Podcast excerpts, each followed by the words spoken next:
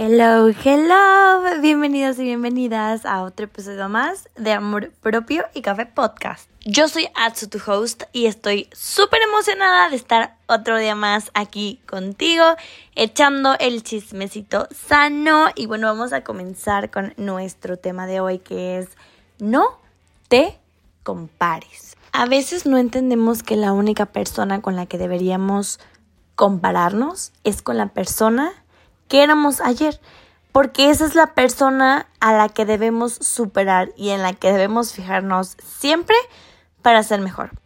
Aprende de todos, pero no te compares con nadie. Y no compares tu vida con la de otros, porque no hay comparación entre el sol y la luna. Me encanta esta frase. Una vez yo la encontré en Pinterest y la puse de fondo de pantalla mucho tiempo, que dice esto, exactamente lo que estoy platicando. Porque la luna y el sol ambos brillan cuando es su momento. Tú como ser humano, personita, no te compares con nadie porque tú tienes que tener la cabeza bien alta y siempre recordar que no eres ni mejor ni peor. Eres tú y nadie te supera y nadie es similar a ti. Jamás.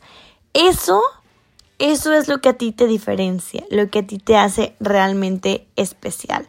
Si estamos todo el tiempo volteando a ver al otro, pues está horrible. No compitas y no te compares y no observes la taza del otro si no es para llenarla. Hay que ocuparnos de nuestros espacios, de nuestros actos y créeme, eso es lo mejor, enfocarnos en nuestro proceso y no en el de los demás. Yo sé que como la mayoría de las personas no podemos a veces evitar compararnos y más en este mundo rodeado de redes sociales donde ahora literalmente la persona que tiene cuatro años menor que tú por ser, no sé, TikToker o algo, ya le compró 44 casas a sus papás. Entonces tú te sientes frustrado porque tú no le has dado una casa a tus papás y dices, ¿qué estoy haciendo mal? La gente de mi edad está evolucionando, está creciendo y yo no. Y esto es súper común que nos suceda porque, pues es normal, somos humanos y cuando nos comparamos solemos ver en el otro solo lo que nos falta. Entonces, quieras que no generas cierto recelo de decir, no manches, no puedo creer que, pues, ellos ya tengan esto. Y no estoy hablando de envidias o algo, simplemente también te dan el ego no ver que tu avance es igual al del otro. Y ese tipo de cosas nos hacen sufrir, pero no aportan absolutamente nada. En mi caso, por ejemplo, hubo un momento de mi vida cuando más sufrí ansiedad, eh, pues sufrí mucho comparándome y eso en ese momento de mi vida contribuyó muchísimo a bajar mi autoestima porque siempre encontraba algo mejor en las demás personas y eso me hacía sentir menos valiosa. Afortunadamente en este momento de mi vida he aprendido con el tiempo a dejar de sufrir de estas comparaciones y esto me ha permitido ganar muchísima confianza en mí misma y es padrísimo. Y ahora que si nos preguntamos, ¿por qué no sirve de nada compararme con los demás? Yo te voy a decir por qué no. Número uno, porque no conocemos el mundo interior de una persona. O sea, a veces ni siquiera pues conocemos el nuestro, por lo cual no podemos juzgar su éxito, su suerte en base a lo que nosotros vemos desde afuera. Número dos, cada persona tiene sus propias necesidades, sus propias metas, sus propias aspiraciones y no existe una forma de comparar dos vidas. Número tres, cuando nos comparamos, asumimos que el guion de otros es el más válido para nuestra propia película. Y claro que no. Como te lo dije anteriormente, cada persona es un mundo y cada cosa es diferente, cada situación de cada vida es distinta. Entonces no va a servir el protocolo, la rutina que hace la otra persona para que te tengas éxito, para que te vaya igual que a esa persona. Y número cuatro, la comparación que se hace súper habitualmente pues genera sentimientos malos de frustración, de culpa, de envidia y nos llevan de verdad a estar descendiendo en vez de actuar para mejorar.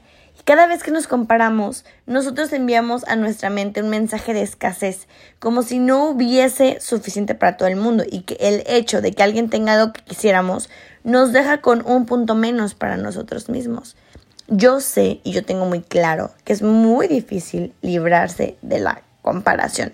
Por nuestra naturaleza, por nuestro instinto y también por la sociedad del consumo, ¿no? Que nos impone una ideal de éxito, como te lo dije anteriormente.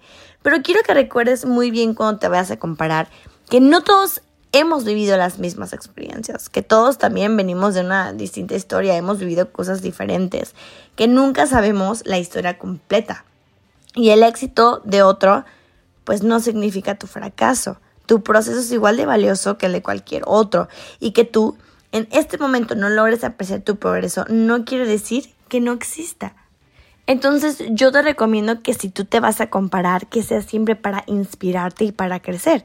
Yo sé que parece muy complicado, pero podemos aprovechar estas comparaciones para conectar con los cambios que queremos hacer en nuestra vida.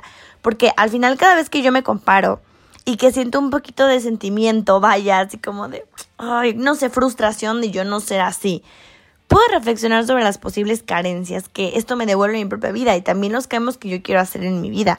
Y en vez también de medirme respecto a otras personas, yo puedo empezar a conectar con mis propias necesidades y aspiraciones. Y de esta forma voy a dejar de compararme para inspirarme.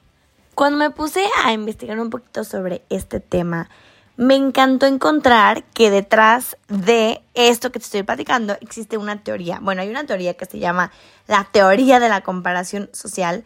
Entonces, esto es súper bueno saberlo y si tú no lo sabías, pues me interesa que ahorita lo escuches. Esta fue propuesta por un psicólogo que se llama Leon Festinger y propone lo mismo de la comparación, realmente. ¿Esto qué quiere decir? Que cuando buscamos formar un juicio válido sobre nosotros mismos como personas para que no sea tan complicado entenderlo o incluso saber pues dónde estamos ahorita parados, lo que hacemos es pues no sé, como una tabla de comparación para reducir la incertidumbre y para poder autodefinirnos. Y de verdad yo quiero que te pongas a pensar, el compararnos viene desde que somos chiquitos, desde que vamos en el kinder o en la primaria, aunque a lo mejor no lo recuerdes. Solo acuérdate cuando ibas a la escuela.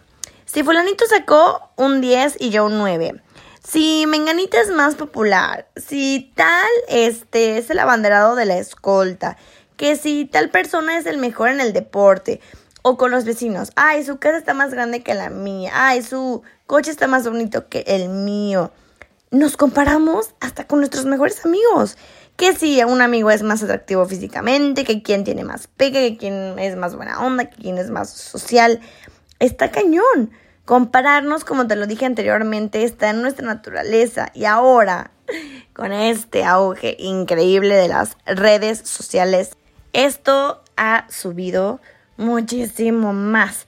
¿Por qué? Porque se nos pinta la vida perfecta, la pareja perfecta, el cuerpo perfecto. Y claro, que esto, pues tú te pones a ver en el espejo y ves que no tienes ese cuerpo perfecto de gimnasio o ni una sola imperfección en la cara, porque pues claro, vemos en las redes sociales y creemos que todo es real, pues claro que nos hace sentir mal con nuestra realidad.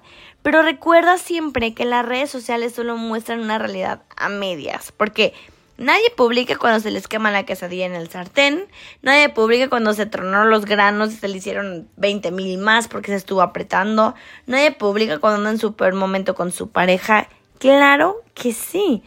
Entonces está súper cañón y no hay ni que sentirnos en la comparación social descendentemente que sientes que estás debajo de las personas o que te consideras peor que esas personas y tampoco obviamente decir yo soy mejor, mejor, mejor, mejor que cualquier otra persona, porque pues no. O sea, siempre hay que entender que ser tú mismo es tu poder. Y es muy curioso, ¿por qué cuando compramos algo vamos a valorar más un original que una copia? O sea, se te dan un regalo, no sé, Gucci, este fake, ¿no? Pero si te dieran uno real Gucci, no hombre, ahí sí vas a estar presumiéndolo. Pero, ¿por qué cuando se refiere a nosotros mismos ¿Por qué buscamos ser la copia de alguien más cuando nuestro verdadero don es este de ser únicos e irrepetibles? ¿Por qué optamos por encajar y embonar cuando estamos hechos para resaltar? ¿Para qué quieres ser como alguien más si precisamente lo que te hace diferente a los demás es lo que te hace especial? Jamás lo olvides. Nadie es como tú y ese es tu poder. Así que nos vemos en el próximo episodio y te mando un gran abrazote. Bye.